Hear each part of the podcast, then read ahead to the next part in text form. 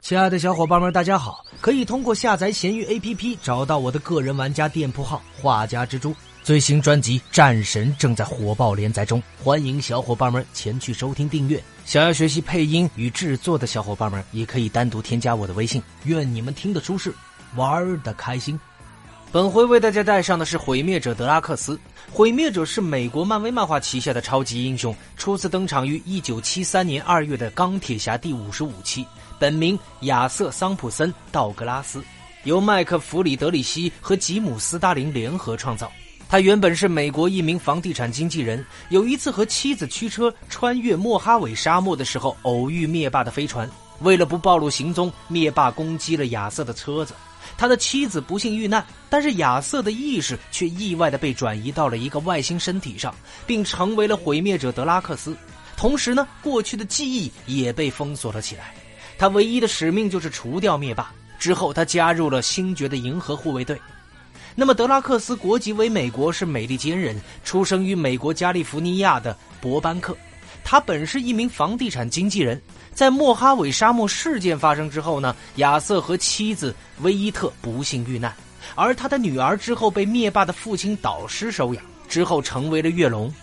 那么导师感觉到他的儿子已经成为了一个非常大的威胁，他求助于自己的父亲克洛诺斯，也就是泰坦时间之神。那么克洛诺斯呢，将亚瑟收集起来，给予了他一个全新的身体和力量，以对抗灭霸。亚瑟由此成为了毁灭者德拉克斯，他被封锁过去的记忆，接受了杀死灭霸这一使命。那么尽管多年以来呢，一直作为灭霸的宿敌而存在，德拉克斯都无法彻底打倒灭霸。相应的呢，灭霸的手下们也只能够尽量让德拉克斯远离灭霸一些。后来，在与得到宇宙立方的灭霸较量中呢，德拉克斯与惊奇队长、复仇者联盟等人联手将灭霸的躯体毁灭。之后，德拉克斯与成为月龙的女儿共同游历太空，他们来到了一个叫做巴巴尼斯的星球。当时这里正在进行一场惨烈的内战。而月龙呢，利用自身的心灵异能平息了战争，并成为了这个星球的女神。但是他的心智也变得卑劣不堪。而他的爸爸德拉克斯发现了这一点，为此他向复仇者联盟求助。德拉克斯和月龙也由此发生了冲突。月龙将德拉克斯的生命精元从体内驱出，于是他因此而死去。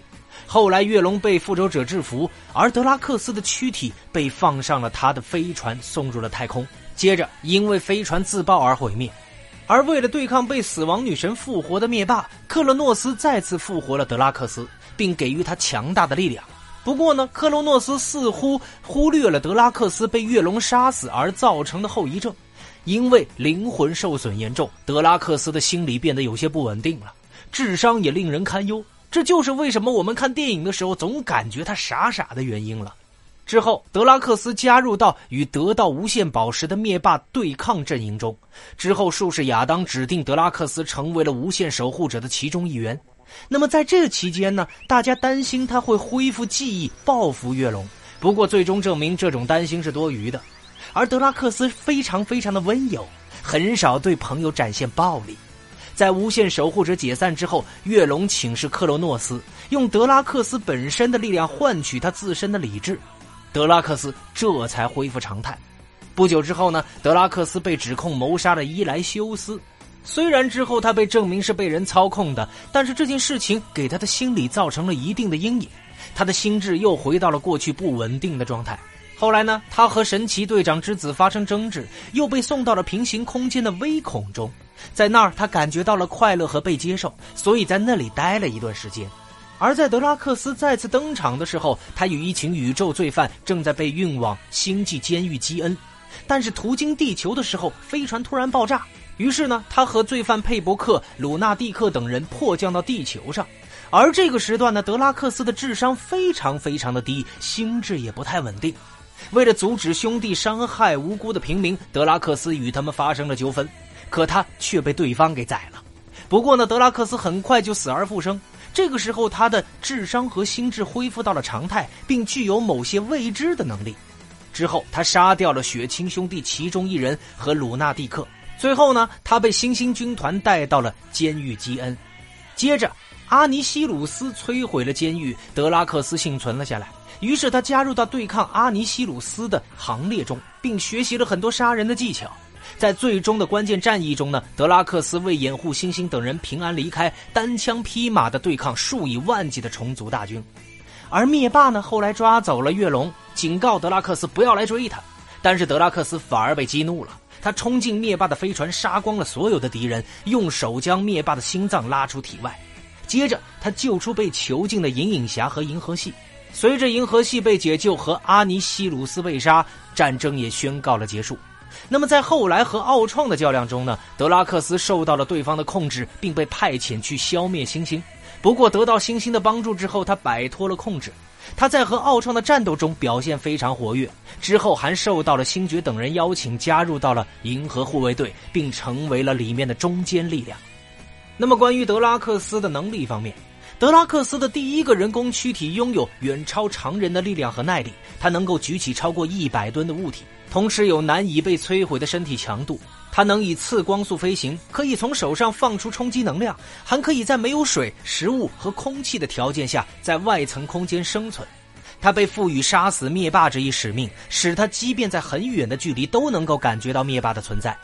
重生之后的德拉克斯呢，各方面能力大大增强，但是他的智力却严重下滑的同时，也不能再感知到灭霸的存在，取而代之的是在和灭霸接触时的预知能力。那么之后呢，德拉克斯再次死亡，并用另外一个人工躯体复活，这也是我们所熟悉的德拉克斯当前的外貌。这个时候，他的力量大大下滑，不能再飞行或是发射冲击能量，但是他的智商回到了正常的状态。之后，他加强了自身的格斗技能，并善用呃擅长使用匕首作战。而在之后对灭霸的追杀中呢，德拉克斯的身体展现出了一种奇特的光环，使他能够可以无视月龙的精神波伤害和灭霸的能量护盾，能够空手击穿灭霸的胸口。那么，鉴于多年来，即便是被比德拉克斯更强大的对手攻击灭霸也难以受伤的潜力，我们可以认为德拉克斯获得了某种未知的特殊能力。那么，目前的德拉克斯呢，是一个战斗专家，精于格斗。据说呢，他已经掌握了一种名为德维希特的外星武学，同时他也是一个萨克斯好手。他拥有一对武器匕首，过去还拥有过力量宝石。而弱点就是再次重生后，他较之过去力量大大减弱，也失去了一些过去的能力，例如说飞行啦、喷射能量等等啦。虽然他过去非常非常的强大，但是偏低的智力使他很容易被操控。那么有关于他登场的影视有：一九九八年的动画《银色滑翔者》，二零一二年至二零一七年的动画系列《终极蜘蛛侠》，二零一三年的动画系列《复仇者集结》。二零一三年至二零一五年的动画系列《浩克与海扁特工队》，二零一五年的动画系列《银河护卫队》。那么，在二零一四年的电影《银河护卫队》中呢，德拉克斯是一名外星人，而他的家人是在灭霸的指令下被操控者罗南杀害。于是呢，德拉克斯发誓要报仇。他第一次见到其他的护卫队成员是在监狱里，包括卡莫拉。而德拉克斯认定卡莫拉对他的家人的死是负有责任的，因为她是灭霸的女儿。卡莫拉告知说自己是被灭霸养育的，但是是在灭霸杀害了他的家人之后，所以自己对灭霸并不是非常的忠诚的。于是德拉克斯和卡莫拉加入到了彼得奎尔，也就是星爵的一方，并逃出监狱以对抗罗南。最终，他们将罗南给杀死。那么他登场的影视还有2017年的电影《银河护卫队2》。那么在2018年的电影《复仇者联盟三之无限战争》中呢，他和雷神托尔相遇。